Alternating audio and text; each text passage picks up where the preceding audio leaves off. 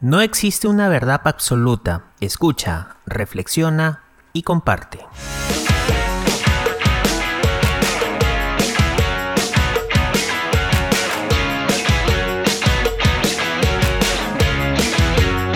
Opínate.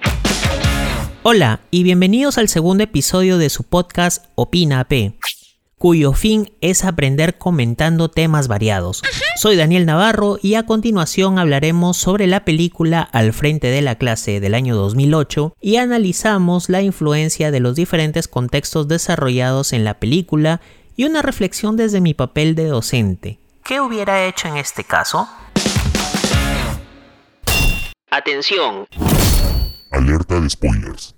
La película trata de un estudiante con un problema neurológico, con unos tics que a su padre le desesperaba, a su hermano le divertía, a su madre le preocupaba, a tal punto que investigó sobre el tema, fue con un especialista, intentó socializarlo con un grupo de personas con el mismo síndrome y para los profesores y compañeros era motivo de burla. Pero todo cambió un día, cuando en un concierto en la secundaria, el rector, que al principio pensé que lo iba a humillar delante de todos, le pidió una explicación y una petición. Con esto logró que la escuela entienda su enfermedad y que no es distinto a los demás. Luego pasamos a su vida adulta, donde se le hizo complicado encontrar un trabajo como profesor, a pesar de ser graduado con honores y tener un excelente portafolio. En paralelo, conoció a quien es su esposa y su discapacidad no fue ningún limitante para hacer su vida como cualquier otro ser humano. Después de agotar todas las opciones para encontrar este trabajo, cierto día llegó la llamada ganadora, donde fue seleccionado y asignado a un grupo de niños que al principio lo motivó a compartir su experiencia con dicho síndrome para enseñarles a ser empáticos. Con una buena metodología y aplicando coaching en ciertos momentos, logró transformar la vida de cada uno de sus estudiantes. La parte más emotiva fue la enfermedad de una de sus estudiantes, quien lo quiso desde el inicio. Para ella fue el mejor profesor, una inspiración a seguir adelante hasta que dejó este mundo. Así fue transcurriendo el periodo escolar y fue reconocido por su metodología, lo cual le hizo merecedor de un premio.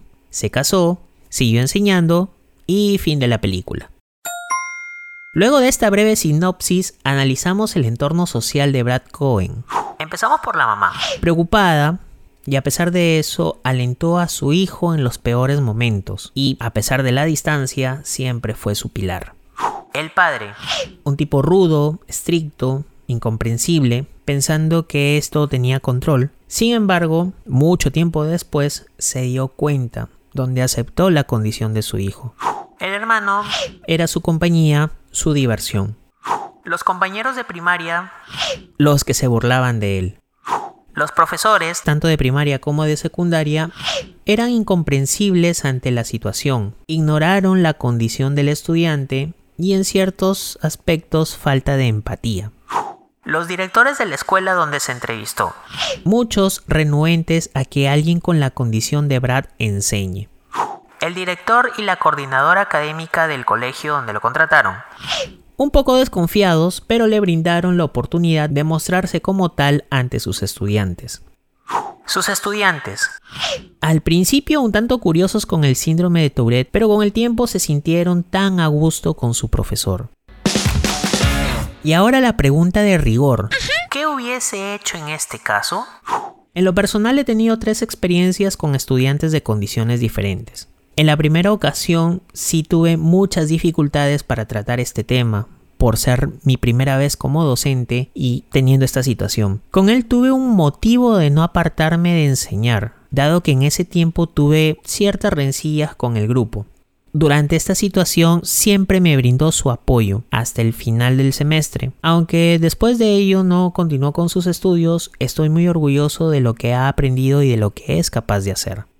En mi segunda experiencia es muy parecida a lo que le sucedió al protagonista de la película. En el cual le brindé todo mi apoyo en cuanto a trabajos y modo de explicar las cosas, pero debido a problemas en su entorno familiar tuvo que abandonar la institución.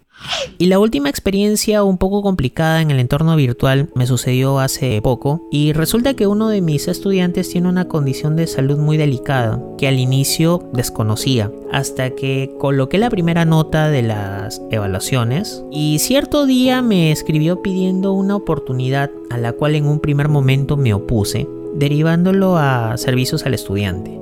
Pero luego pregunté cuál fue el motivo a lo que me enteré de lo que le sucedía. Reconozco que sí me porté mal en ese momento, pero después de que me contó esta situación, abrí los ojos y me di cuenta que fui poco empático, por lo cual tuve que pedirle las disculpas y aconsejar que comunique esta situación ante sus profesores porque nadie sabía, por lo que sí me sentí mal.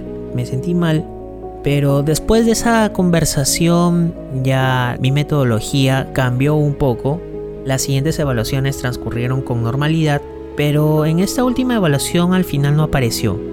Me preocupé y le escribí preguntando si está bien, eso fue la semana pasada, y justo hoy día que estoy grabando este episodio obtuve una respuesta. De hecho fue un audio el cual me dejó reflexionando. Muchas veces no prestamos atención a estos detalles o condiciones de nuestros estudiantes. Pensamos que son iguales a nosotros cuando es todo lo contrario. Y siempre es bueno tener en cuenta la salud mental. La clave de todo esto es empatía, luego motivación y por último nosotros tenemos que adaptar nuestro ritmo de trabajo para que ellos cumplan con su objetivo principal y es su aprendizaje. Gracias por escuchar este espacio de opinión. Puedes seguirme en mis redes sociales en la descripción de este episodio. Déjame tus sugerencias, comentarios sobre cada entrega. Nos puedes escuchar en iVoox, Google Podcast y en Spotify. Hasta el siguiente episodio. Opina,